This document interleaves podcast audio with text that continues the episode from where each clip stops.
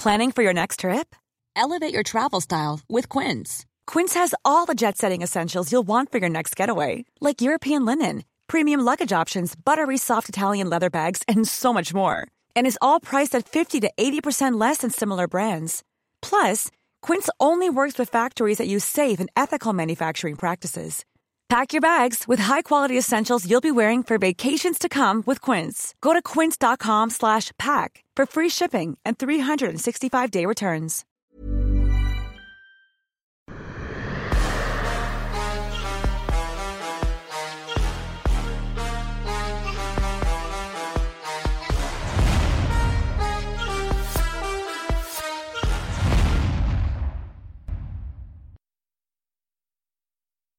Bonjour à toutes et à tous, bienvenue dans King Energy. On ne compte plus les épisodes. Bonjour mon cher Fernand, Fernand qui était pound for pound numéro 1 au flow, au style lors du dernier MMA Center.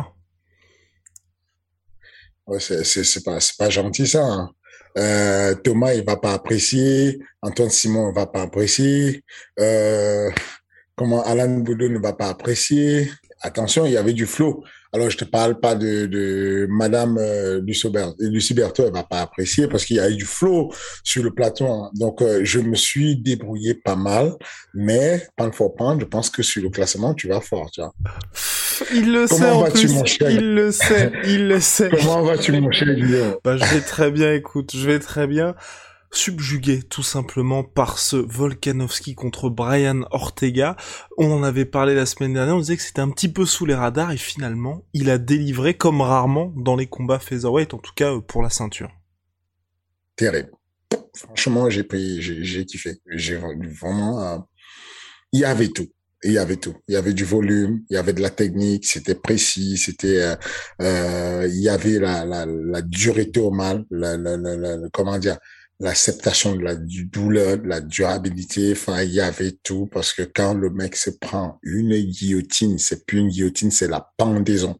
C'est, c'est, tu vois, comme dans les films western, on dit juste qu'il soit pendu haut et court jusqu'à ce qu'il meure, meure et meure bah là on était dans l'essence. C'est que la guillotine de Ortega, c'est une pendaison. Le triangle d'Ortega laisse c'est un coup près, c'est solide. Et le gars n'a pas lâché l'affaire, il remonte la pente, il boxe, il sort un cardio alors qu'il vient d'être mis en, il est en dette d'oxygène. On lui coupe les voies respiratoires pendant longtemps, il se relève et il n'y a pas de problème. Il va au charbon. Non, j'ai, j'ai, j'ai euh, Volkanovski, il a montré du lot. C'était, euh, c'est, euh, je m'attendais à ça mais pas à ce niveau. Et en plus, il y a eu des répondants parce que à la fin, la fin, dernier sprint et tout, tu vois qu'il y a quand même, euh, euh, il ne lâche pas l'affaire, quoi. Dernier sprint, il se bat pour remonter la pente. Il s'est dit, bon, j'ai peut-être perdu le combat, mais je vais chercher les 50 cas du chaos de la soirée. C'est terrible. Moi, j'ai kiffé. C'était bien. Et pour Brian Ortega, qui a été dépassé là dans son deuxième title shot après Max Holloway, pour toi là c'est tout simplement qu'il tombe face à des génies et des talents extrêmement rares en featherweight ou tout simplement on l'a peut-être vu trop beau aussi? Non, il n'est pas loin, il n'est pas loin de la vérité. On n'a pas vu trop beau. Brian, il est bon parce que c'est simple, t'es pas bon, tu ne passes pas un round avec euh, Volkanovski. C'est pas possible. Enfin, ce qu'il a tenu, c'est pas possible. Si, si, t'es pas bon, tu craques n'importe qui aurait craqué. Il a pris, enfin, il a pris des coups, il a encaissé, il a mis des soumissions, il a tout tenté, il a, il est revenu, il a boxé, attention, il a touché Volcano. Non, non, on ne peut pas. Moi, en tout cas, il m'a impressionné, euh, Brian. Il m'a impressionné. Il est en dessous. Il est, il est beaucoup en dessous de Volkanovski. Cependant, il n'est pas le mec, tu vas dire, mais qu'est-ce qu'il fait là? C'est pas, euh, c'est pas l'adversaire de, de, de, de Valentino. Valentina. Chevchenko, oh là là, il est dur, il est dur. C'est pas le, c'est pas Murphy. On va y venir, on va y venir à ça bien évidemment. Mais là pour toi, Brian Ortega, mine de rien, qui était adepte auparavant, donc lors de sa, on va dire son run d'invaincu, à faire des comebacks puisqu'il était mené, ensuite il sortait les soumissions. Est-ce que mhm. tu penses que là le poids des guerres va commencer à être un petit peu lourd aussi? Ou ça ne t'inquiète pas trop? Euh, c'est pas ça le problème. Vraiment, Volkanovski vient d'une autre planète. La guillotine était verrouillée, salement verrouillée. Ce n'est pas la force qui a dégagé euh, Brian Ortega, c'est le mental de Volkanovski qui a fait craquer Brian Ortega et qui a fait que Brian Ortega lâche la guillotine en se disant bon si je continue à la maintenir je vais me cramer j'aurai plus rien. Non je pense que il est épais il est solide c'est un rouleau compresseur c'est une machine de guerre hein, Volkanovski et, puis derrière ça non je, sais bien c'est correct. Je, je je n'ai pas de doute dessus. Euh, C'était un beau combat, c'est équilibré. Il a sa place où il est. faut lui laisser le temps de, de, de, de remonter la pente et tout. Il va y arriver. Voilà, c'est euh, vraiment, je m'inquiète pas pour ça. Volkanovski, là, les gens commencent à dire mettez du respect sur son nom. Conor McGregor qui l'a apostrophé sur Twitter, Henri Cerudo. Est-ce que c'est quelque chose qui montre que son statut commence à changer aussi, mine de rien? Absolument. Quand tu es classé numéro 4 du pan for numéro 4, enfin, pour vous donner un ordre d'idée, Cyril est 14e sur le pan for Volkanovski est numéro 4. Et que il y a euh, l'homme le plus connu de la planète du MMA qui dit euh, lui, euh, je, le, frapperai, je lui décrocherai la tête comme un ballon de rugby, machin. Ça veut dire que tu deviens intéressant et, et, tu te fais provoquer parce que tu deviens intéressant. Donc, non, je n'ai pas de doute dessus. Euh, il a fait du bon boulot et il est intéressant et il va attirer du monde. Et s'il continue comme ça, il va faire le top 3. Et si tu es dans le top 3, tu peux peut-être un jour, avec une belle performance, parce qu'il reste de changer de catégorie. Il change de catégorie, il prend n'importe qui. Euh, il devient en discussion avec Ousmane Kamoro sur le Pan for Pan. Il devient en discussion avec... Euh, voilà, donc euh, attention euh, moi, en tout cas, été vraiment impressionné. Et pour toi, c'est lui le meilleur featherweight de la planète ou pas? Là, à date, oui. Euh, à date, euh, pourquoi? Tu as qui en tête? Max Holloway Non. Oui, c'est-à-dire que en termes de volume, de tout ce qu'il envoie, oui, mais mais c'est une machine de guerre. T'as vu ce qu'il envoie quand même non, non. Enfin, le gars est le champion à titre, indisputé. c'est compliqué. Enfin, non, non, non, non. Euh, c'est compliqué. moi, je sais pas. Je suis grave impressionné par le volume qu'il peut envoyer euh, euh, Max Holloway, Max Holloway, mais je suis pas du tout. Je, je pense qu'il m'a vraiment impressionné. Je sais pas pourquoi, mais il m'a, il m'a impressionné. Il a impressionné le King et Valentina Tchachenko qui s'est imposée tranquillement face à Lauren Murphy.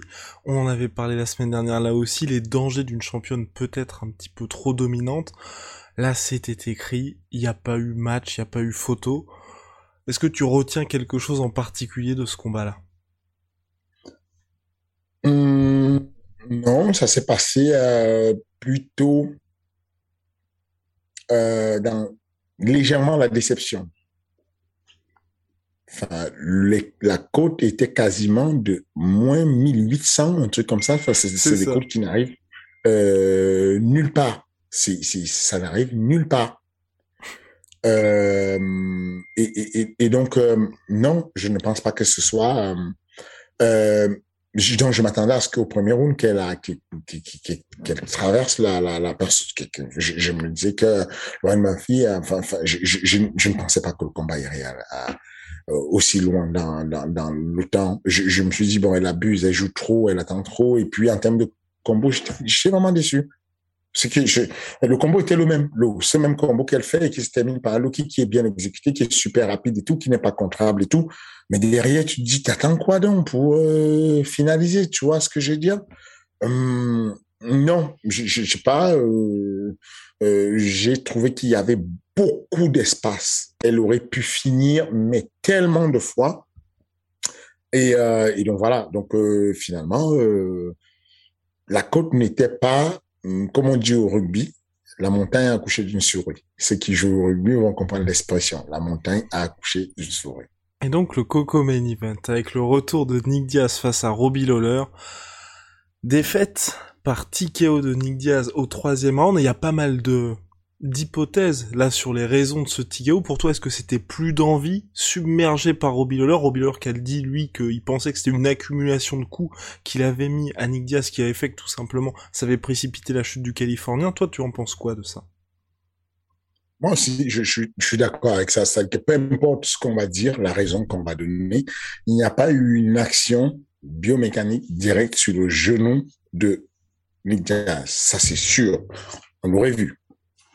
Cependant, on sait que quelques secondes avant, il y a un crochet euh, droit de, euh, de, de, Robbie Lawler qui lui fait faire un ascenseur. Dans l'ascenseur, il est possible qu'il y ait eu une torsion de son genou en tout cas, au moment où il s'assoit, où, où, il descend, il a mal au genou, il tient son genou. Est-ce que c'est du fake en mode euh, je fais semblant? Euh, Je ne pense pas. Je pense que c'est la douleur que je viens d'avoir parce que j'ai pris le crochet. Le fait que je me rende compte que bah, je suis en train de perdre le combat et que peut-être une petite douleur au genou et je me dis, bon, je tiens mon genou et puis il y a tout ça qui est mélangé. Je, je, je pense que c'est une combinaison de toutes ces choses à la fois. Je ne le vois pas Nick Jazz comme un tricheur. Je le vois comme un être humain qui peut être dépassé par les événements et qui peut euh, avoir la la, la, qui peut comment dire, qui peut euh, faire une, être démonstratif sur la notion de nociception, la notion de douleur qu'un être humain peut avoir. J'ai mal, je ressens, j'annonce, je, enfin, je réagis comme quelqu'un qui a mal et, et, et, et ça se comprend. Comme euh, encore une fois plus comme comme comme un jab va faire mal à, à, à Derrick Lewis et puis va se tenir l'œil, quoi. Enfin, euh, est-ce que c'est parce que ça veut dire Derrick Lewis veut dire on m'a mis les doigts dans l'œil ou est-ce que c'est parce que Derrick Lewis veut dire j'ai mal à l'œil, je, je, suis un être humain j'ai mal à l'œil? C'est toujours ça la, la, la question. Moi, c'est pas, il n'y a pas de le débat. Ne me, je ne veux pas accuser euh, euh, Diaz de tricheur. Ça ne lui ressemble pas. Euh, il ne demande, il ne fait pas d'excuses. Euh, je pense juste que la combinaison de tout ce qu'il a reçu euh, et, et, puis euh, et, et, puis il ne démérite pas hein. le combat. Moi, je sais pas ce que tu as vu. J'ai adoré le combat finalement. C'est que quand le combat démarre, il fait le premier combo, je me dis ouh là là, il est vieux, il est c'est dur. C'est que il fait le premier, la première tentative de low kick, je me dis oh ok bon arrête de faire les low kick, arrête de faire les middle, ça va pas le faire. Et puis il me fait mentir à un moment donné, il sort un, un high kick venu de nulle part qui, qui passe. Et puis en termes de combo, de volume, comment on fait ça? Comment on fait ça à 39 piges? Comment on est capable de donner un flow comme ça, un combo comme ça, des combos comme ça à 39 piges avec euh, euh, avec euh, 15 kilos de plus sur soi, tu vois? Moi, je trouvais exceptionnel, endurant, euh, voilà, enchaîner des runs comme ça, revenir comme si rien n'était. Et qu'est-ce qu'il a encaissé comme coup? Qu'est-ce qu'il a donné comme coup Non, non j'étais parti pour être déçu du combat et puis finalement, j'ai kiffé. Il doit continuer pour toi ou pas? Non. Ok. Bon. Je, je, je, pense que je pense qu'il faut savoir s'arrêter. Je pense que c'est bon. On a assez vu. Euh, c'est pas. Puis ça ne paye pas, franchement. Pour eux, ça ne paye pas. C'est que bon, oui, le premier combat qu'il a fait à l'UFC, il a touché 6 000 dollars. Cette fois-ci, il a probablement touché, euh, je sais pas, 800 000. Je sais pas, j'ai pas regardé les prix de ce qu'il a pris mais c'est pas comme si euh, tu faisais les combats de Canelo, tu vois. C'est pas comme si euh, mm. euh, tu, comme les combats où tu vas affronter euh, Mayweather et puis tu vas prendre 100 millions. Enfin, pff, je, moi je les aime beaucoup les frères Diaz et ça me fait chier de les voir galérer comme ça. Ah les deux, ok. Oui, je, je, là j'ai mélangé un peu, mais plus plus le frère, il, il a l'air un peu oui, justement, je voulais parler de ça ouais. parce que toi, t'es manager aussi et tu es hyper attentif aux prises de parole de tes athlètes. Là, durant toute la fight week, il y avait un, un sentiment étrange qui se dégageait, dégageait de toutes les prises de parole de Nick Diaz. C'est ça. Il a l'air shooté. Il a l'air, euh, il a l'air atteint. Il a l'air euh, bouleversé. C'est qu'à un moment donné, même à l'interview, sur les interviews, je me dis, mais est-ce qu'il va pas dire une bêtise? Enfin, est-ce qu'il est lucide? Est-ce qu'il est, tu vois? c'est inquiétant. Ces prises de parole, elles sont euh, bizarres. C'est, je, ne sais pas tout, mais en tout cas, il a, il a l'air en l'espace de cinq ans d'avoir morflé. Genre, son frère est toujours là avec un corps correct et tu vois Robbie mais il est arrivé, on dirait un, un jeune qui d'un quart de siècle, quoi. Enfin, il est tout frais, la peau tendue, le visage, le corps, tout était parfait. Alors que d'un autre côté, tu as, euh, euh, tu as euh, Nick Diaz. c'est- ouais. c'est- Mm. il est bouffi, c'est dur, c'est compliqué, tu vois. Enfin, je, je sais pas, je, je, je, je n'ai pas ressenti l'envie de vouloir le, de re- vouloir le revoir combattre dans cet état. Je, je suis pas sûr. Hmm. Et pour le reste de la carte, est-ce qu'il y a plusieurs combats ou plusieurs talents qui ont retenu ton attention? Euh, bah, les poids lourds, comme d'habitude, ça, m'intéresse beaucoup. Euh, Dokos, euh, belle performance, je m'y attendais. Euh, voilà, euh, quoi d'autre? Là pour toi d'ailleurs, pour, pour, Ch- pour Shamil, c'est la fin ou pas? Parce que là, c'était son premier combat depuis Curtis Bates en septembre 2019. Bah, qui veut ou pas, on va l'arrêter. Enfin, c'est même pas qui décide ou pas. En tout cas, ça sent la fin, ça sent le sapin à l'UFC pour lui, de Hmm. toutes les façons. De, que- qui veut ou pas, de toutes les façons. Ça fait trop longtemps qu'il n'a pas combattu. Et ce n'est pas parce qu'il n'avait pas de combat, il a repoussé trois combats avec Cyril Gann. Il a repoussé plein d'autres combats. Enfin, je pense qu'au bout d'un moment, euh, Mick, il est patient, mais il va lui dire, bon, mon coco, je t'aime beaucoup, mais tu vas rester au Dagestan, tu vois. Hmm. Parce que, parce que mine de rien, il, il a, il, l'UFC a galéré pour le faire voyager. C'est une vraie, tu vois, c'est une galère. Donc, euh, je suis pas sûr que ça reparte pour lui. Je, je suis pas sûr. C'est possible encore qu'il, qu'il reparte pour quelques combats parce que euh, chez les lourds, on a besoin des, des gardiens du temps comme lui, mais c'est pas sûr. Hmm.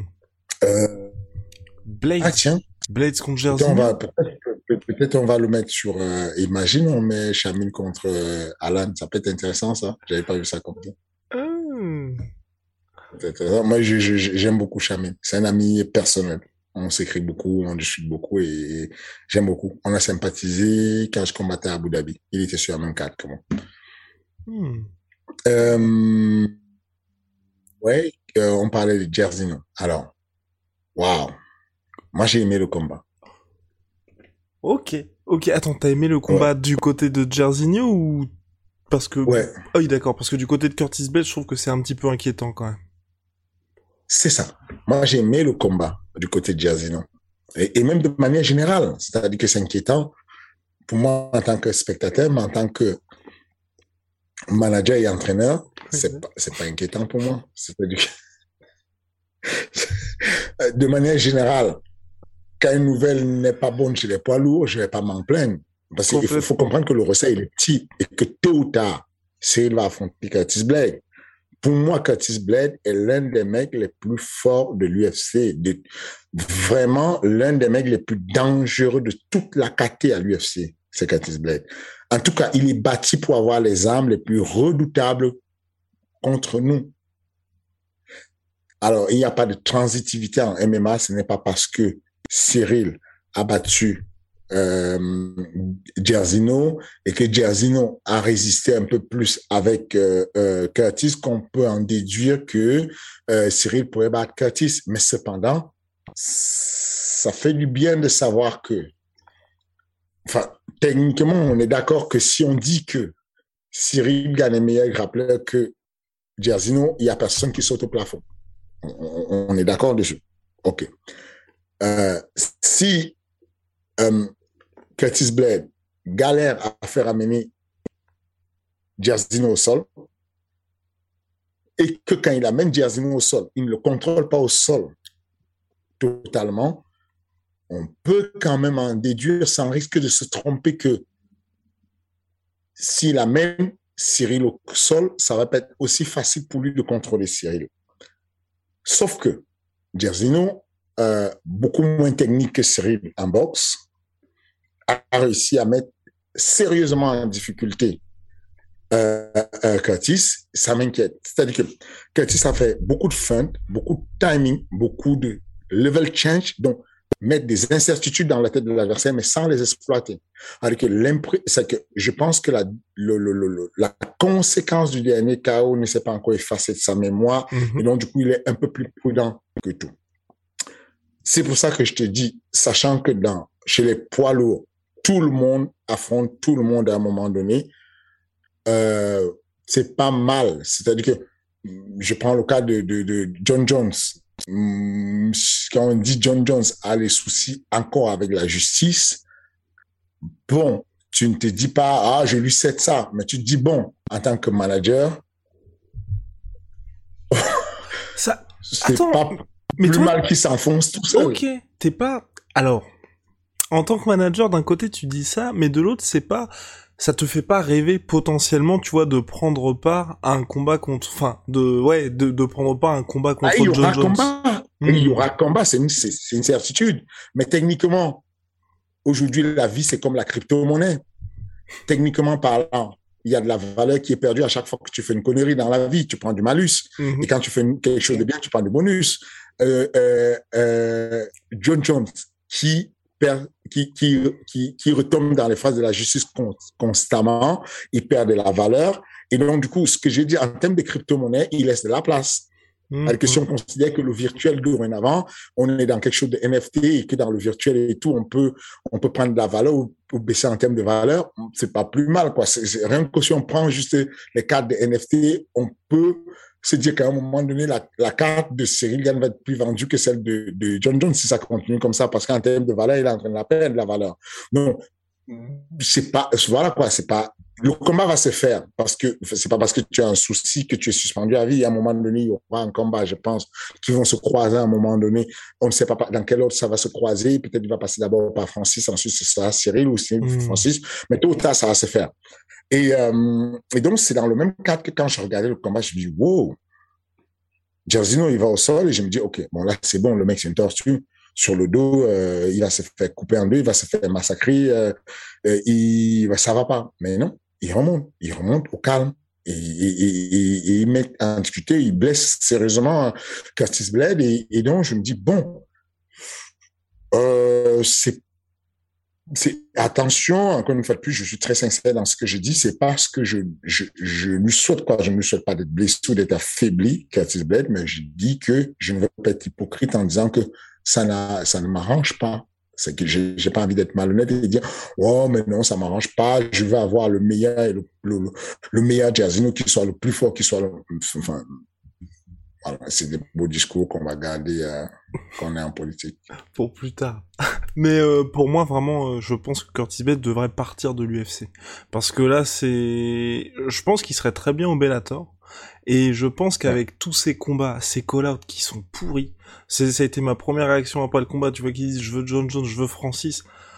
Non, non, non, tu vois, demander d'abord une revanche contre Derek Lewis. Enfin, en plus, la performance, ils, ils se sont fait huer. Ça, c'était important de le dire aussi à Las Vegas. C'est ça, c'est ça. C'est ça, c'est terrible. C'est terrible. Ça sent vraiment la sortie. C'est dommage. Parce que, encore une fois de plus, je le répète. J'ai préparé deux fois contre Curtis Blade. Je sais c'est qui Curtis Blade et dans mes expectations, Curtis Blade est de Black Horse dans ma tête. Je l'ai examiné toutes les, sous toutes les, les coutures à l'époque. C'était un vrai problème à résoudre. Le Curtis Blade 2, en Chine, à Beijing, quand on va avec, quand j'accompagne Francis, franchement, je ne suis pas sûr que le manque de chance qu'il a eu, Curtis Blade, de se retourner bizarrement et de prendre un, coup bizarre qui passe au-dessus de son épaule. Je ne suis pas sûr que en temps réel, le combat se passe normalement avec les conditions normales de température et de pression. Je ne suis pas sûr que ça se passe comme ça. C'était vraiment un vrai problème. C'est que avoir un mec qui comprend la notion de timing, qui comprend la notion d'incertitude et qui a une puissance pareille et une lutte pareille et qui affronte un mec qui est affaibli mentalement parce qu'il vient de perdre sa deuxième concéder sa deuxième défaite, c'est pas gagné du tout. Ça aurait pu aller très très mal pour Francis. Donc, euh, je continue à penser que euh, euh l'UFC va pas être quelqu'un de valeureux qui aurait pu faire des, vrais dégâts et, aurait pu être un champion pour longtemps. Euh, mais je pense qu'effectivement, tu as raison. Il faut qu'il aille se refaire une santé au Bellator ou au PFL. Il s'en sortirait mieux là-bas. Parce que il y a, il y a une espèce de poisse parce que, encore une fois, plus je reviens sur le factuel tu te rends compte que ce mec, il a tutoyé euh, des champions du monde sur son chemin euh, sans jamais je ne sais même pas s'il a déjà combattu pour six chiffres. Tellement il est mal payé. Mhm. Alors que le mec, il a fait des guerres mondiales, mais comme il va jamais au niveau du titre, clair. bon, voilà quoi. Je pense que s'il sort, il va au PFL, il est, il est mieux payé qu'à qu'à l'UFC. Tu vois, au Bellator, il peut recevoir vraiment pas mal d'argent et devenir champion easy au Bellator, tu vois. Donc, euh, le problème, c'est que malheureusement, je pense qu'il peut même pas sortir. C'est le cas, à moins que l'UFC se débarrasse de lui. S'il ose demander, on va le bloquer. On- Et que l'UFC n'est pas d'accord, il est mort. Alors que lui, il a juste à prier pour que l'UFC le dégage. Parce que l'UFC, si l'UFC le retient, parce que je pense qu'il a encore peut-être sept combats sur son contrat, un truc comme ça. Mais je pense qu'il est embêtant pour l'UFC, hein, parce qu'il est beaucoup trop fort pour être gatekeeper. Et, le problème, c'est que je- honnêtement, je pense que jamais, jamais au grand jamais, il vendra. Donc, ils vont à chaque fois, même s'il est sur une série de 5 victoires consécutives, ils lui mettront toujours le combat supplémentaire qui finira par perdre. C'est ça, c'est ça, c'est ça, c'est exactement ça, t'as tout résumé. C'est, il ne sera jamais bankable. Enfin, il, il- il- il- il- c'est dur. Enfin, je, je, je n'ai- je- je- il a, il n'a pas de chance. Que Dans la société aujourd'hui, euh, le bégaiement n'est plus un handicap. Ça passe bien, les gens qui font sur ça. Et je, je vais vous donner un scoop que personne ne sait. Euh, Sribgan était bègue. Wow. Mm, mais ça, on, on le sait pas. Donc, et, et Curtis, il, il bégaye, c'est compliqué pour lui l'expression. Enfin, ils autres en même temps, c'est, super compliqué pour lui la communication. Du coup, ça, ça, ça le ralentit dans sa manière de parler. Euh, en plus, il fait, il vend pas. Il, il peut pas, même s'il devenait champion, il va, il vend pas, tu vois. Il y a des doutes. Le mec, il s'est dit, bon, je sais pas, peut-être à un moment donné, peut-être Dokos il va vendre, peut-être Thomas Pinal va vendre, peut-être Segal va vendre, c'est l'avenir, on verra bien. Mais lui, tu sais qu'il va pas vendre. C'est mort. Surtout qu'il a a, été un peu en. Ah, c'est ça, il a été en clash avec Dana White juste avant le combat contre Derek Lewis où il voulait être plus payé. C'est ça, en parlant du- du fait qu'il soit mal payé. Enfin, il est un peu maladroit. C'est, voilà. Et, et, et euh, son collage, mauvais. Pas le bon choix. Donc, euh, c'est quelqu'un que j'apprécie beaucoup et, et je pense vraiment qu'il aurait mis pas mal de personnes en difficulté à l'UFC. Enfin, c'est bizarre ce que je vais dire. Il a été battu par Francis deux fois, mais là actuellement, c'est l'un des mecs que je pense qui est un vrai danger pour Francis. Bien coaché, c'est un bordel pour Francis. Hmm. Mais encore une fois de plus, voilà. Ça risque d'être compliqué, en tout cas pour lui, pour la suite. On a fini, je pense, sur l'UFC 266. Euh, moi, ça me paraît correct ce qu'on a fait là-dessus. On n'a pas parlé de Dan Hooker. Oui, Dan Euh, Hooker, bah, Hé- Héroïque, c'était surtout, en fait, au-delà du combat, moi, c'est surtout les conditions pour arriver au combat. C'est pas un truc de malade. Tu voyages, t'atterris, tu fais le poids. Dans la foulée, tu en gros, tu ne sais même pas encore quand tu vas atterrir si tu seras au poids ou suffrant. C'est, c'est un, un, un héros, le mec. Et, et, et il a appelé Seth, il a joué la sécurité parce que mine de rien, il n'est pas facile, Nasrad. Il, il n'est vraiment pas un mec facile, il- mais il a joué la sécurité, bon timing, bonne feinte, euh, incertitude, langage euh, corporel, euh, langage paraverbal, tout y était. Et il nous fait un beau combat et moi, moi ça va, j'aime bien. Mais d'ailleurs, Surtout que, et surtout qu'il est temps de s'économiser parce que deux combats avant, il a fait une guerre mondiale qui lui a enlevé des, des années de vie, je crois. contre Dustin Poirier, ouais, contre Dustin Poirier, c'est ça, exactement. Yep. Yep. On parle souvent des difficultés pour les combattants à faire le poids quand le, on va dire, leur date de voyage est très rapprochée de la date de combat. Qu'est-ce qui se passe en fait par rapport à ça, au-delà de la fatigue? C'est quoi? C'est le fait de prendre l'avion qui va faire que le poids va baisser un petit peu moins facilement? Ou quelque chose de complètement Euh, différent? la première des choses, c'est que quand on est, quand on est en altitude, il y a euh, la stase veineuse. Il y a, il y a beaucoup de, il y a, il y a, il y a, au niveau des membres inférieurs, il y a de la grosse stase veineuse. On voit souvent que, enfin, grosso modo, tu as tes jambes qui gonflent et tout. Euh, c'est un peu complexe, mais au-delà de ça, il y a de la rétention d'eau. Euh, en avion, il y a plus de rétention d'eau, c'est un peu plus complexe. Et puis, c'est la logistique qui est compliquée. Que tu as besoin, tu as envie d'arriver longtemps à l'avance et voir les conditions. Alors que si on t'amène au même endroit tout le temps, comme tout le temps, on va à, Apex, bah, tu vas combattre à Apex, tu sais que tu vas à l'hôtel Holiday Inn de, qui est, qui est sur Apex et donc tu sais comment c'est foutu, tu sais qu'il y a une baignoire ou il n'y a pas de baignoire, tu sais qu'il y a euh, un sauna, il n'y a pas de sauna, tu sais comment tu vas perdre ton eau, tu sais comment tu vas cutter. c'est, ça va.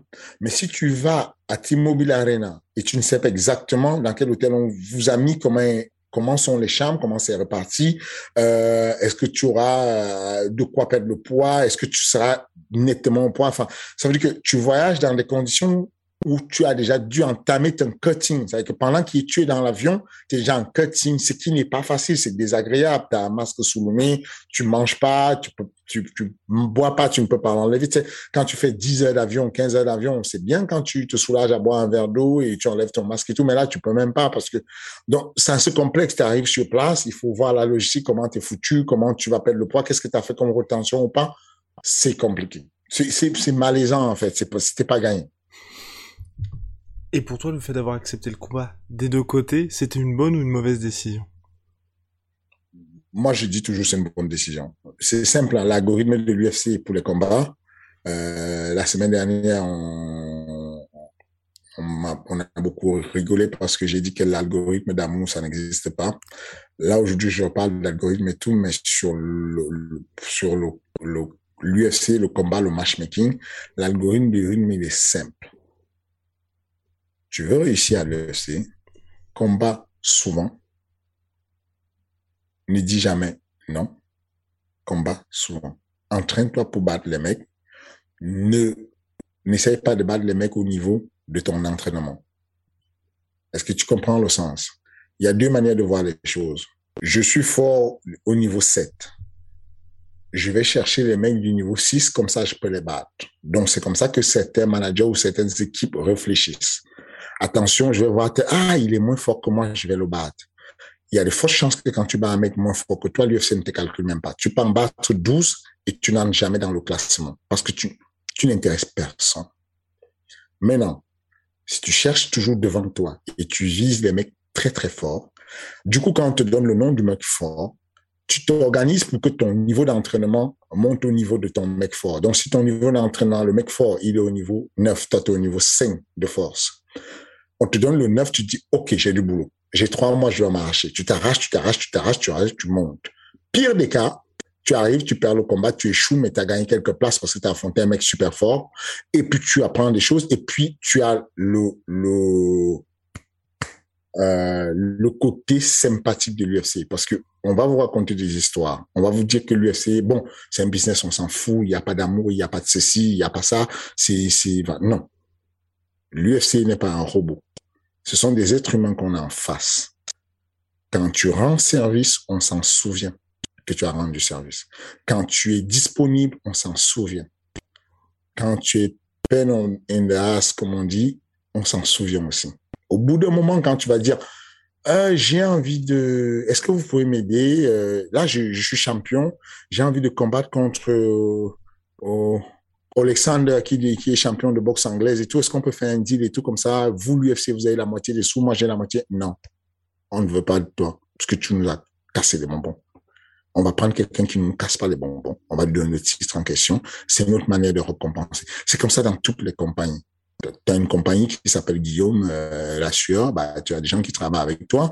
Euh, parmi ceux qui travaillent avec toi, il y a des préférés, il y a des pas préférés, parce qu'en fonction de la disponibilité du service rendu, c'est comme ça. On humanise, c'est la réalité, c'est humain, c'est comme ça. Tu as quelqu'un en face de toi. Bon, en tout cas, dans ce cas de figure, euh, euh, je suis persuadé que l'algorithme principal de l'UFC, c'est quand tu mets tes pieds à l'UFC, arrête de faire le, les choix, à moins que tu sois convaincu que, OK, je suis malade, j'ai le Covid, on me donne un mec, je, je, je, suis affaibli.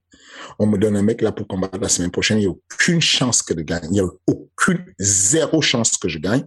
Alors, les gars, je ne peux pas. Mais de manière générale, l'algorithme de l'UFC est simple.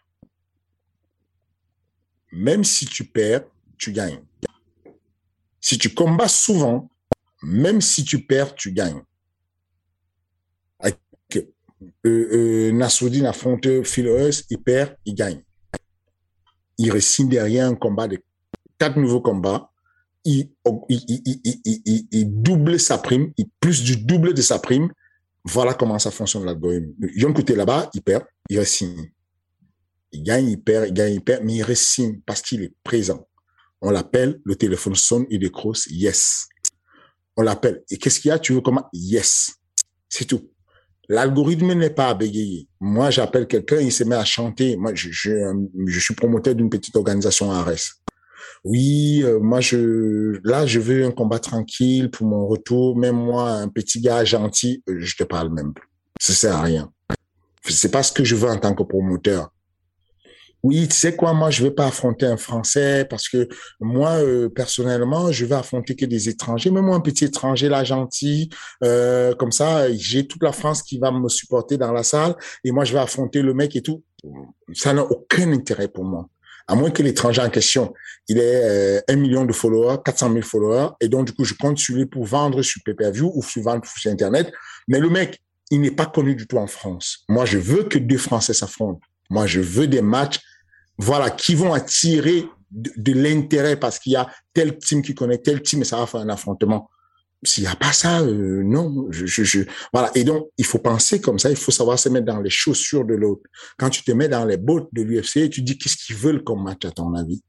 Donc, arrête de voir ce qui est intéressant pour toi et te dire, oui, ça m'arrangerait bien que tu me mettes un mec un peu pas trop fort, euh, un mec qui est un peu étranger. Comme ça, je, je boxe, je boxe à domicile. Je ça marche pas. Cet algorithme-là, autant l'algorithme de, de, de, des émotions, de, l'amour, on ne sait pas, mais celui-là, on sait comment ça marche. On est, on a des, on a, voilà, on peut dire avec certitude, c'est pas du, c'est pas du subjectif, c'est concret. On sait comment ça marche.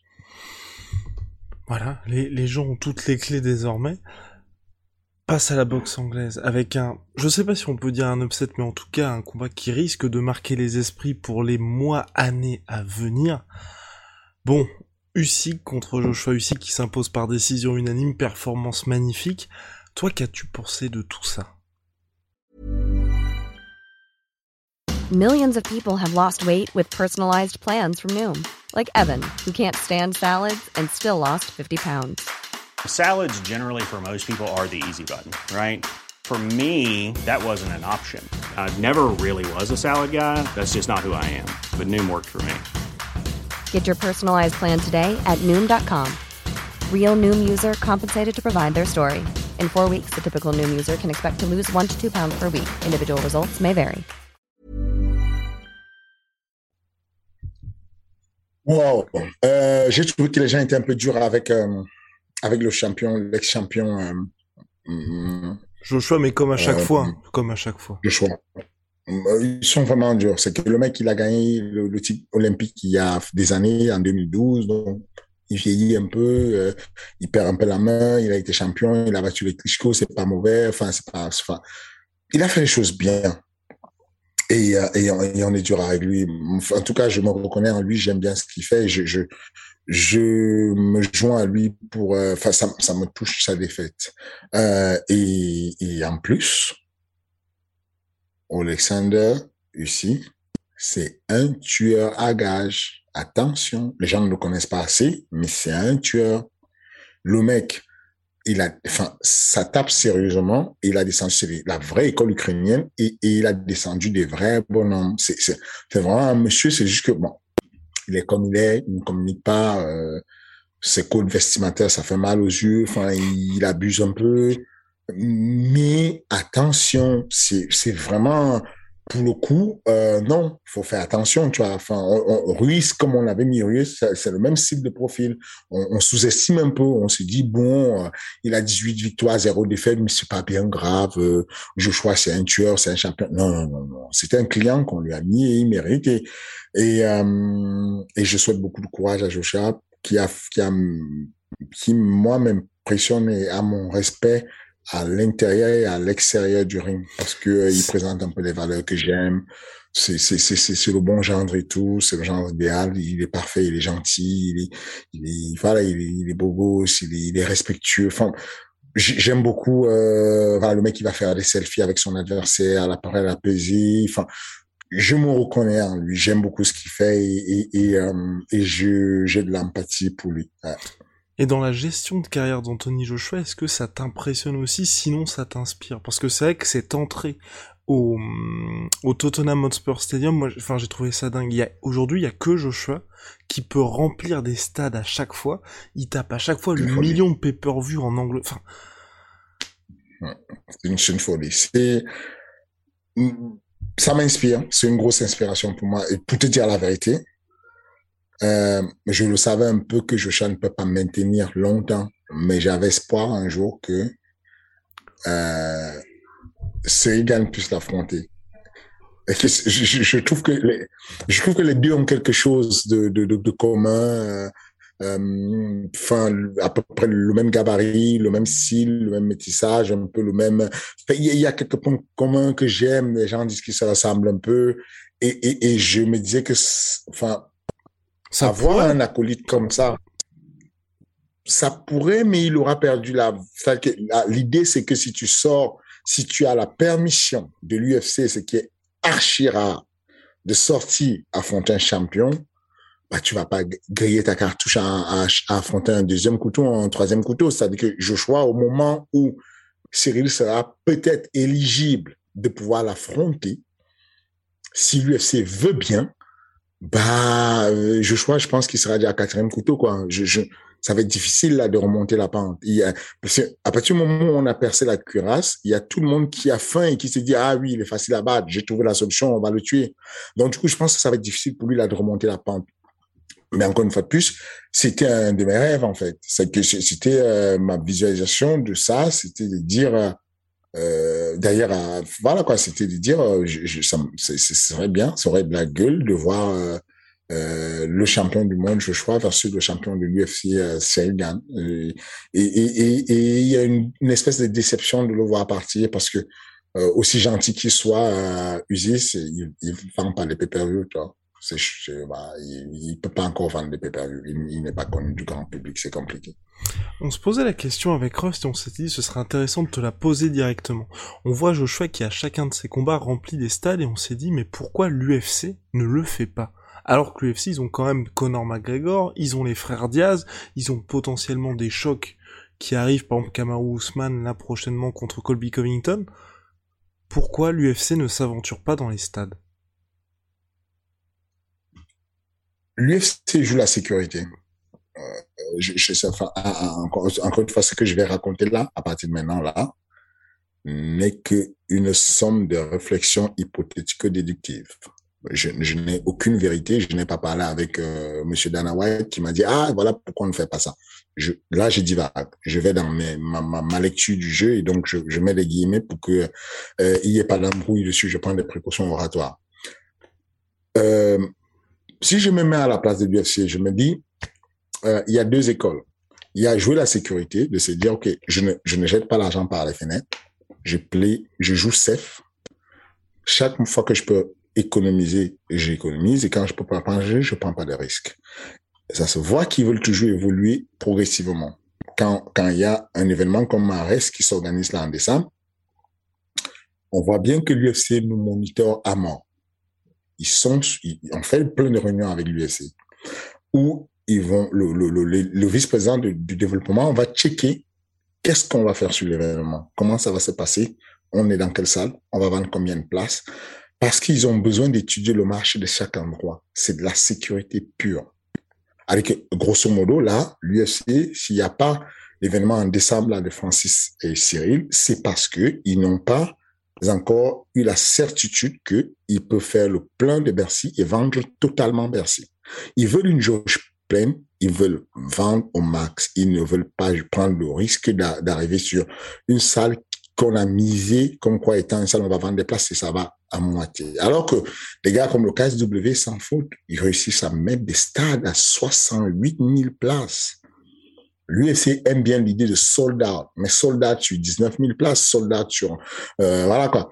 Quand ils ont un, truc où il y a un petit échec, un delta de 1000 places, ils sont pas contents du tout. Le Toyota Center à Houston, 18 000 places capacité. Ils ont fait 16 000 places. Ils ont shut dans la communication. Ils ne voulaient même pas que ça se sache. parce qu'il y avait deux places qui, deux, deux, deux cas places qui n'ont pas été remplies. Ils sont mal à l'aise par rapport à ça.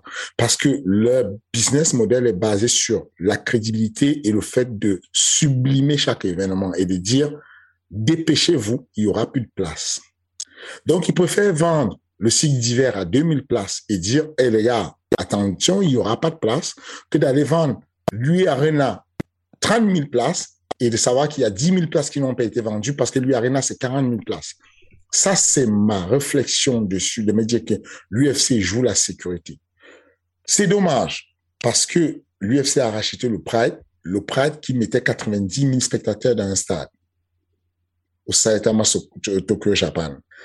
Et, et, et c'est dommage qu'on puisse plus avoir ça. Enfin, c'est, c'est, moi, je l'ai vécu, c'est un, rêve, hein. c'est autre chose. Hein. C'est que le public japonais, euh, entre deux frappes, le silence est assourdissant.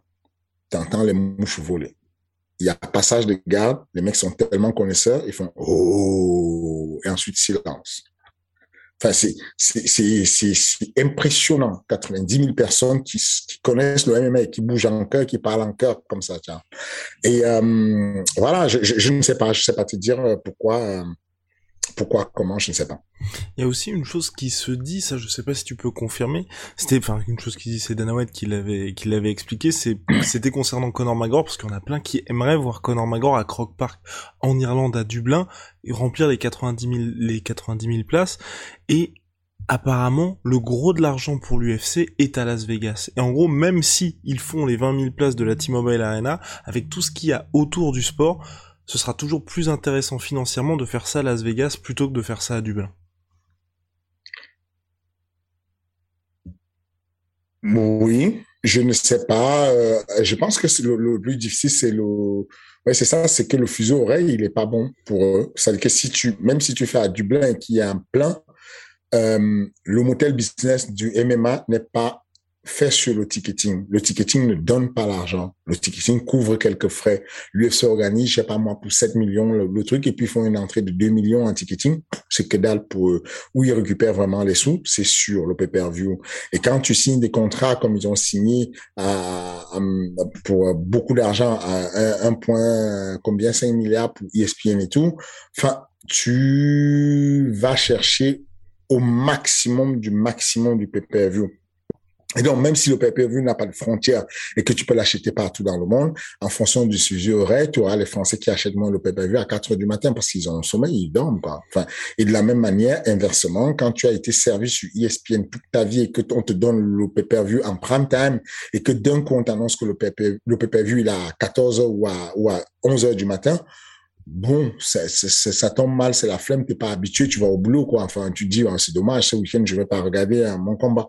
Je, ne sais pas exactement, encore une fois de plus, je spécule avec vous et il et, y a aucune vérité absolue dans ce que je dis. Je, pense que c'est ça. Je sais pas. Pour toi, actuellement, la relative faiblesse de certaines cartes UFC, est-ce que tu mets ça sur le compte du fait qu'ils se reposent un petit peu sur leur laurier ou tout simplement qu'ils ont un calendrier qui est absolument effréné et qui est peut-être difficile à tenir Non, ils se reposent sur laurier. Pour le coup, euh, je suis pas d'accord. Je pense que c'est abusé des fois. Je pense que euh, la semaine prochaine, on a Mackenzie Dern contre Rodriguez en main event. Ouais, c'est dangereux. Enfin, voilà quoi. Voilà. Mais encore une fois de plus, euh, ils se disent on, on a l'oblase. Ben, Aujourd'hui, euh, le nom euh, MMA Factory, c'est une marque. Mais si je commence à m'amuser à faire n'importe quoi, à mettre euh, la couleur euh, rouge là, la couleur verte là, et que je modifie un peu le logo d'une manière ou d'une autre, je vais perdre ceux qui sont qui suivent la, la marque MMA Factory, il faut qu'il y ait une certaine constance sur le, le, branding et que tu le gardes pendant longtemps, que le, le, le, comment dire, les suiveurs de la marque puissent suivre longtemps, que la marque s'implante durablement avant de pouvoir, avant de commencer à modifier les logos, avant de mettre une nouvelle version 2.0, avant de faire un logo un peu plus léché. Enfin, mais voilà, il faut pas prendre des risques de modifier quelque chose ou de modifier le produit qu'on vend quand on n'est pas encore bien assis. L'UFC s'est dit, on est bien assis. C'est bon. tous les week-ends, on donne l'UFC. Il y a des mecs, ils ne regardent même, même les plus critiques. Moi, je regarde quasiment.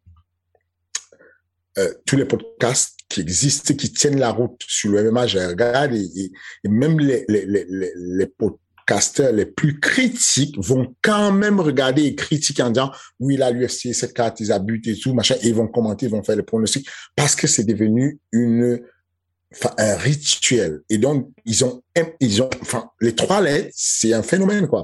Quand tu réussis à faire confondre ton sport avec une marque, c'est bon. C'est comme si on confondait le MMA en France avec MMA Factory. C'est bon, tu as, le game, échec et mat. Euh, bah, bah, c'est là, c'est un peu ça. C'est-à-dire que ils, ils sont posés, ils peuvent s'appuyer, se, se, poser sur, en disant bon, c'est pas bien grave. On est bien, on est posé, on a trois lettres. On n'est pas obligé de griller toutes nos cartouches en une fois on a besoin de placer les gars parce qu'on a un roster de 600 personnes, on les place pêle-mêle. Et puis on voit, des fois on a des belles cartes où on veut du beau monde et on va se battre au point de carrément modifier la fight card, notamment Houston, pour, pour, pour, aller chercher quelque chose de lourd pour vendre à pay-per-view. Et puis, il y a d'autres fight cards où, t'imagines, à Houston, ils n'auraient pas modifié la carte, ils auraient laissé euh, comme c'était prévu. Nunez Peña, ouais. euh, sans, Nunez Peña sans le, les lourds. Ensuite, Nunez Peña se blesse. Imagine, les mecs n'ont pas pu faire le plein imagine un peu ce qu'il y aurait eu. Enfin, donc c'est ça, économiquement, ces mecs savent ce qu'ils font. Ils, ils, ont senti que la patate est chaude. Il y a des ventes, ça ne monte pas, ils n'ont pas soldats encore. Ils se disent, bon, on va faire attention, on va peut-être ramener un peu du lourd, on va ramener Derrick Lewis parce que c'est du gros lourd sur Houston et il y aura un peu plus de monde. Et, et c'est comme ça qu'ils ont pu rattraper pour monter jusqu'à 16 000 places au lieu de 18 000 places. Place aux questions, désormais, Fernand. Alors. Let's go. Deux questions, deux questions. Première question de Vito Spack qui, qui pose une question assez intéressante. Que pense Fernand Lopez du KOTS de Vrai Warrior ou l'organisation ou l'organisation des mecs underground qui ou bien une attends des vrais warriors ou bien une organisation de mecs underground qui n'ont pas le niveau? Euh, bon, bah c'est c'est c'est qui n'ont pas le niveau de quoi? Je pense que ces mecs, on peut trouver des mecs là-dessus qui ont le, niveau de, bas des, des, des déplacements sur des compétitions régionales ou des compétitions nationales dans, dans certains pays. Euh, cependant, ils n'ont clairement pas le, le, le, high level. Ils n'ont clairement pas le niveau de l'UFC ou du Bellator ou, de, ou de, voilà. Sinon, ça se saurait quoi. Enfin, c'est des mecs qui ont envie de se faire plaisir. On s'en envie de combattre. Tu ne gagnes pas grand des grands sous dans ces compétitions-là quoi. Les, les les chiffres sont sur les premiers combats, tu prends du 400 euros, du 600 euros. Donc du coup, euh, pour combattre pour ces sommes-là, c'est pas l'argent que tu vas chercher, c'est le plaisir de combattre. Et donc si tu es vraiment bon et que tu as le niveau, bah tu vas te mouiller euh, ou tu vas combattre, tu vas aller au, sur les grosses organisations, quoi. Tu vas tu, tu vas aller au Bellator, tu vas aller à l'UFC, tu vas aller tester les grosses organisations. Donc je suis persuadé que euh, ne serait-ce qu'en Suède où il y a euh, l'organisation dont tu parles, je pense que euh, là-bas il y a euh, la Superior League qui n'est pas mal, qui est une belle ligue et tout, où le niveau est décent. Bah, ils, iraient se mesurer là-bas, à Göteborg, ou à, je ne sais pas, voilà. Mais en tout cas, je, continue à penser que le niveau, il n'est pas de mal. Il y a des, relativement, en fonction des gens, il y a des, gars corrects. Mais sinon, ils sont très peu. Le niveau est très moyen. Et, et, ensuite, bah, le niveau, il est aussi en fonction de la logique interne, de la discipline. C'est-à-dire que ton niveau euh, n'est représentatif que dans la discipline que tu fais. La logique interne, elle est complètement différente du MMA. Tu as des combats qui sont dans un parking où la destination et l'endroit est donné à la dernière seconde pour pas se faire choper par les flics dans un parking. Ensuite, euh, tu combats à même le sol, donc sur euh, sur le bitume euh, complètement. Et puis tu peux avoir ta tenue de sport, ça peut être un jean, ça peut être ce que tu veux. Tu peux venir en costard si tu veux, et, et tu vas combattre contre quelqu'un que tu ne connais pas, qui n'a pas été testé au dopage, qui n'a pas euh, été testé au médical il n'y a pas d'ambulance qui va t'aider si jamais il est blessé. Dans les conditions, c'est assez particulière. Ce n'est même pas comparable avec le Bernocol. C'est-à-dire que le Bernocol, ok, on n'a pas les gants, mais au moins, c'est une organisation qui appuie sur lui, qui le fait en pleine journée, qui fait des pay-per-view et qui est légal. L'organisation a reçu les autorisations. Là, c'est, non, c'est pas du tout, euh, euh, comparable. C'est simple. Ce n'est pas, ce n'est pas le même sport ce n'est pas du tout le même sport. La logique interne du, du MMA a ce qu'on appelle les règles unifiées. Dans les règles unifiées, on a quelques différenciations en fonction du niveau, si on est amateur, si on n'est pas amateur. Euh, on peut avoir quelques différenciations, quelques événements comme euh, en Asie où on ne pratique pas les règles unifiées, mais sur deux ou trois événements en tout cas. En tout cas, il y a des règles unifiées. Il y a aujourd'hui euh, un organe central qui est l'IMAF en termes d'amateurs, qui a des organes déconcentrés dans chaque pays. Chez nous, c'est la FMMAF, qui, a la, délégation de pouvoir sur la gestion de la pratique sportive en question. Euh, voilà, je, je, je, je conseille euh, tout ce qui serait tenté d'aller faire ça de d'être prudent. Je, encore une fois de plus, c'est un business et je n'aime pas cracher sur le modèle business de certaines personnes. Ça marche très bien pour eux. Donc, je, je, leur souhaite bien et, que ça continue pour eux. Cependant, je dis juste, soyez prudents parce que toutes les mesures contraignantes et administratives qu'on fait, notamment le médical, le check-up, la commission athlétique et tout ça, sont faites en fait pour garantir l'équité. S'il n'y a pas d'équité, vous mettez en danger. Et là, clairement, il n'y a pas d'équité.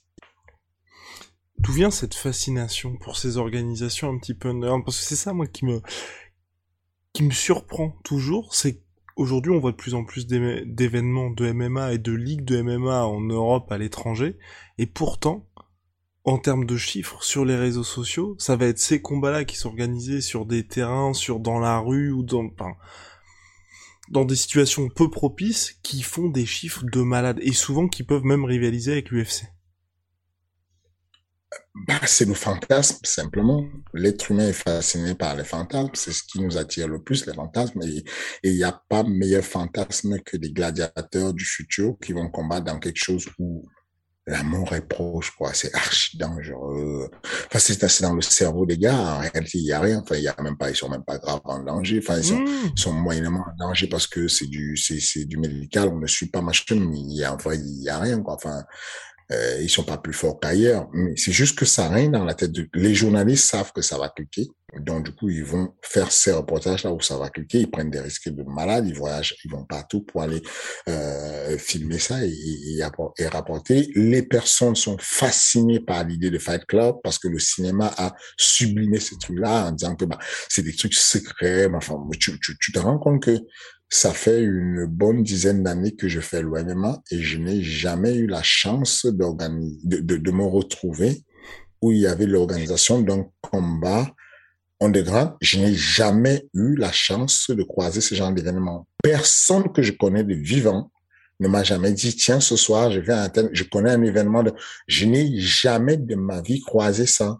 Alors que si je ne voyais pas les reportages de, des vidéos, je pense, je je dirais que je, je, je, serais prêt à dire, les gens, c'est du faux, ça n'existe pas. Je, je, me rappelle qu'il y a quelques années, quand il y avait eu le, le, le reportage de Bernard de la Villade sur M6 qui avait euh, raconté, faut monter un truc très faux sur les combats clandestins, j'avais dit que c'était faux. Quand on m'avait interviewé, j'avais dit que je, je, je, je confirme, j'ai même maman à couper, ça n'existe pas. Que c'est une légende urbaine. Mais non, finalement, ça existe. C'est juste que moi, je n'ai jamais eu la chance de croiser ça. Jamais de ma vie, je n'ai entendu parler d'une organisation secrète de grande quelque part où je pouvais aller, parce que par curiosité, je sens que je serais allé pour voir comment ça se fait. Et, je n'ai jamais eu la chance de le, de faire. Donc, euh, encore une fois plus, je pense que c'est très fantasmagorique et que les gens se disent, oh, c'est terrible, quoi, je vais regarder la vidéo. Enfin, tu vois, moi, là, je connais le MMA un peu je, je, enfin, je baigne un peu dedans, c'est mon métier. Un petit peu. Un, un peu, voilà. mais, si mais, mais, mais, si, mais s'il y a une vidéo là, je vais courir regarder ce truc alors que je vais finalement, je vais rien regarder, je vais rien voir de plus. Mais sauf que comme c'est rare et comme ce n'est pas quelque chose de classique, de de d'organisé, de, de, de, de, connu comme ce dont parle la sueur, je me dire tiens tiens c'est rare ce truc, tiens il y a, y, a, une émission là et tout qui est sortie, c'est un truc de malade, c'est caché en dessous de machin, j'ai envie de voir qui organise comment, les mecs sont cagoulés, les mecs sont tatoués, il y a des néo-nazis, il y a des machins, voilà les fréquentations qu'il y a dessus. Mais c'est rien en fait, enfin, il, voilà quoi, il y a, il y a rien, il y a rien de spécial. Et, et euh, mais c'est ça fascine les gens quand c'est quelque chose de caché, de, de rare, de voilà. Et que ce soit en France ou aux États-Unis, parce qu'on se souvient de Kimbo Slice, et puis aujourd'hui même Jorge Masvidal, qui a fait une bonne partie, on va dire, de sa communication autour des combats dans les jardins. Bah oui, le mec est devenu l'un des mecs qui vend le plus de pay à l'UFC juste parce que il a fait une rix à l'UFC. et que du coup, ça a rappelé à tout le monde que c'était un bagarreur de rue. Ça, tu te rends compte, en fait, c'est que moi, j'ai, j'ai un, peu fait de la bagarre quand j'étais jeune. C'est comme si je devenais une méga star. Au lieu d'avoir honte et cacher le fait que j'étais un bagarreur et que je faisais des risques, je suis fier de ça et je me vends pleinement parce que je fais de la bagarre. Enfin, c'est, c'est, c'est, un, monde à part, quoi. C'est, c'est, une, c'est une folie. C'est, euh, ça me fait, c'est, c'est bizarre de, de, de, de constater ça. Mais voilà, c'est la réalité, c'est comme ça moment où nous sommes euh, avec un sport qui avance particulièrement. Dernière question, Fernand, de Vincent Giraud. Question pour le King, Fernand. Peut-il nous parler des interactions entre management et coaching? Comment le fait de connaître au jour le jour l'état de forme, etc. de l'athlète permet d'adapter, d'adapter le management? Et bien sûr, dans le cas contraire, quels sont les moyens d'adaptation et de communication pour orienter la carrière d'un fighter qui s'entraîne peut-être à l'autre bout du monde? Wow, c'est fou parce qu'aujourd'hui, j'ai eu une discussion avec un de mes élèves dessus. Euh, qui me disait, euh, le prochain combat, je le fais comment, euh, je fais ça, ou est-ce que j'aurai un combat bientôt, et je lui c'est comme tu veux, euh, il faut juste me donner l'information, tu veux le faire à quoi, euh, euh, la catégorie dessus, là, celui là dessous, qu'est-ce que tu veux faire? Lui, il est persuadé qu'il il était persuadé en tout cas qu'il voulait le faire à la catégorie d'en dessous parce qu'il a fait un combat à la catégorie du dessus, il, il a perdu le combat, et il a attribué la défaite du combat au fait que c'était certainement quelque chose de euh, du choix de catégorie et, et en général l'expérience avec le management euh, te fait apprendre que tu dois être un, un bon conseiller, c'est un conseiller qui donne des conseils mais sans être un sans s'imposer sur le conseil. Tu donnes le conseil, tu te retires. Tu souffles à l'oreille, tu te retires et tu laisses choisir. Du coup, tu évites les, situations conflictuelles parce que c'est sa responsabilité. Il ne veut pas le faire, il fait comme il veut, mais tu as donné ton conseil. Et, mais moi, à l'époque, euh, je n'avais pas attribué la défaite au fait qu'il y ait eu un changement de catégorie parce que je connais mon athlète. Il y a peu de personnes qui ont choisi cette branche-là. J'ai été inspiré par André Zino, le coach de José Aldo euh, au Brésil, qui est l'un des rares coachs à avoir à la fois la casquette de manager et la casquette d'entraîneur sur du très long terme avec plusieurs champions de l'UFC. Euh, je, je, je, je, sais même pas que je le pense. Ça, c'est quelque chose de quantifiable. Je peux le dire statistiquement parlant. Je réussis mieux sur les carrières avec des gens que je manage et que j'entraîne. Parce que simplement, euh, euh, le fait de savoir au quotidien l'état de forme de la personne te permet de prendre un peu plus de risques. Tout à l'heure, on parlait de l'algorithme de l'UFC et de ce que Dana White veut et de ce que l'UFC veut pour ses combattants. L'UFC euh, envoie un message subliminal. Quand il parle de, de, de, de Conor McGregor, il dit, j'ai eu une conversation avec Conor McGregor à New York et il m'a dit, je veux Khabib chez lui, à Moscou.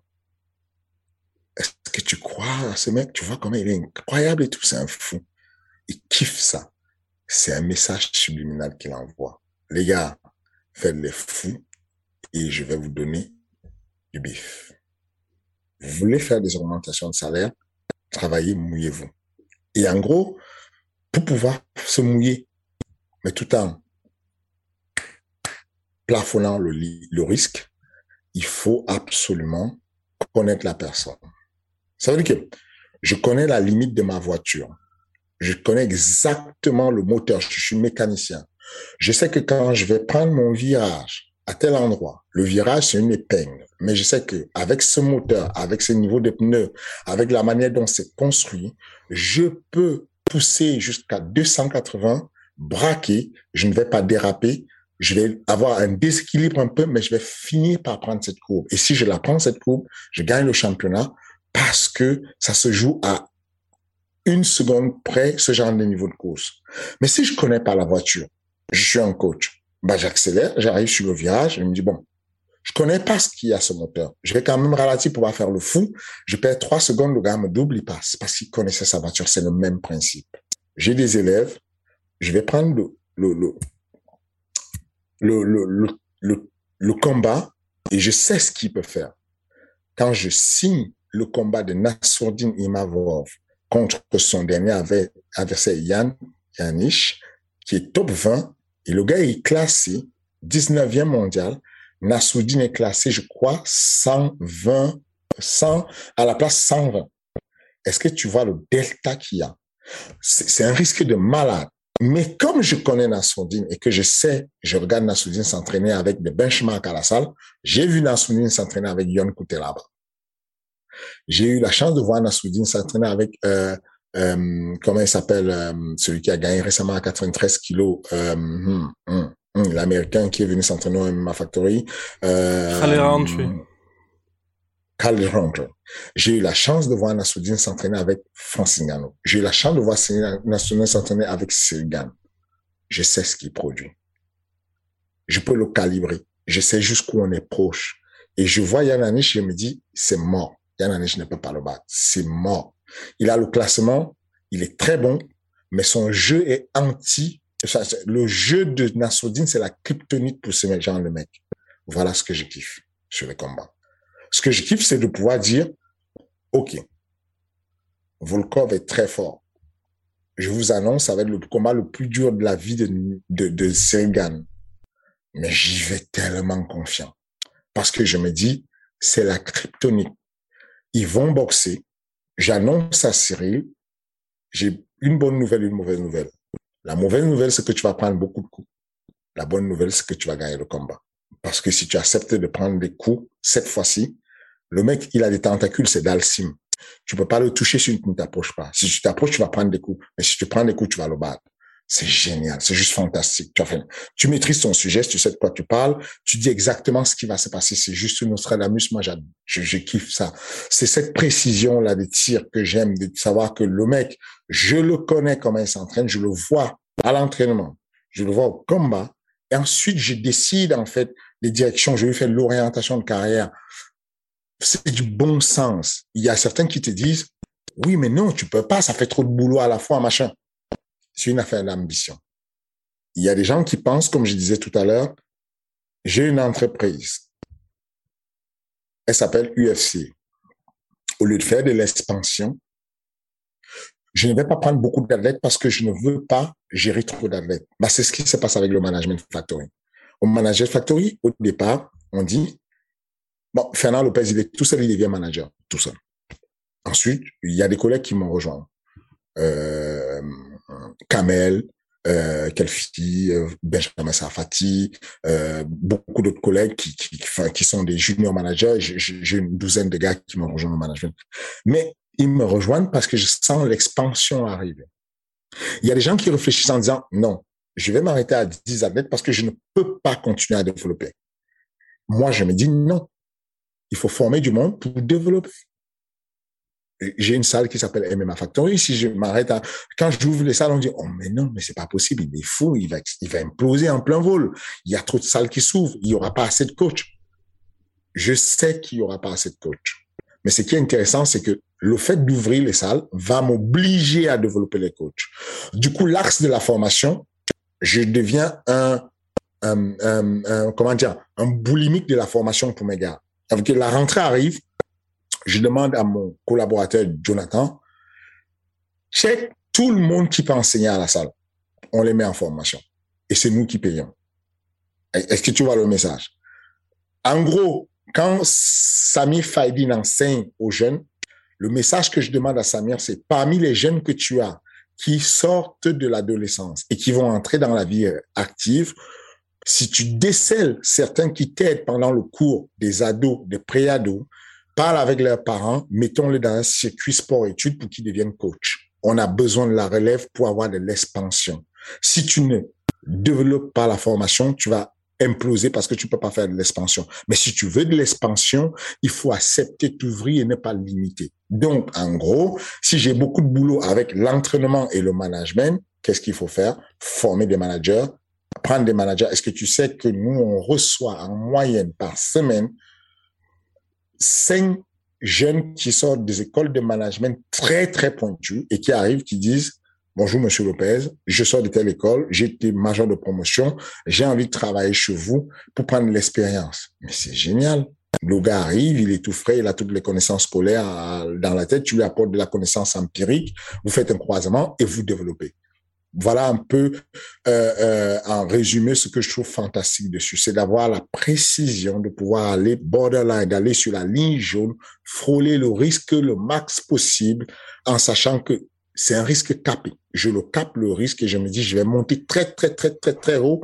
Et puis, on, va voir, ça peut passer ou ça peut ne pas passer, mais au moins, je, je serai allé chercher. Et c'est là où on a la performance. La performance n'arrive pas si tu ne prends pas les risques de casser la machine. Zéro regret, finalement, au final, parce que, oui, Fernand Lopez aura tout tenté. Alors, euh, bah, on a, c'est terminé pour cette semaine, Fernand. Voilà, another week, another masterclass. N'oubliez pas qu'Energy est disponible sur Spotify, sur Deezer, sur Apple Podcast, Google Podcast et j'en passe avec un, un podcast dédié tout simplement. Euh, voilà, on se retrouve la semaine prochaine pour euh, toujours plus d'actualités sur le MMA et les sports de combat. Que dire de plus? Rien du tout, hein? Je pense qu'on est complet.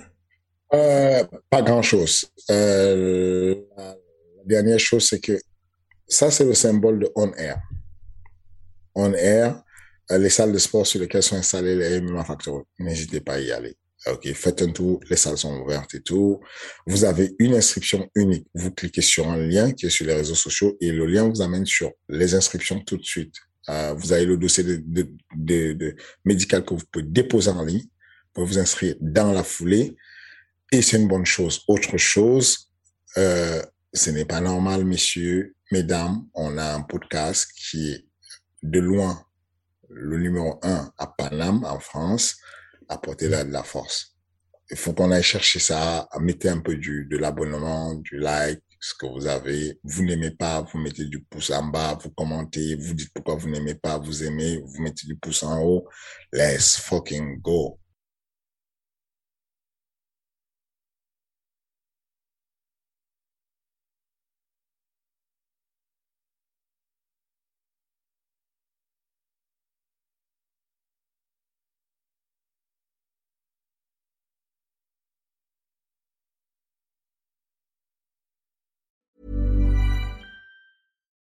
When you need mealtime inspiration, it's worth shopping Kroger, where you'll find over 30,000 mouthwatering choices that excite your inner foodie. And no matter what tasty choice you make, you'll enjoy our everyday low prices, plus extra ways to save, like digital coupons worth over $600 each week. You can also save up to $1 off per gallon at the pump with fuel points. More savings and more inspiring flavors make shopping Kroger worth it every time. Kroger, fresh for everyone. Fuel restrictions apply.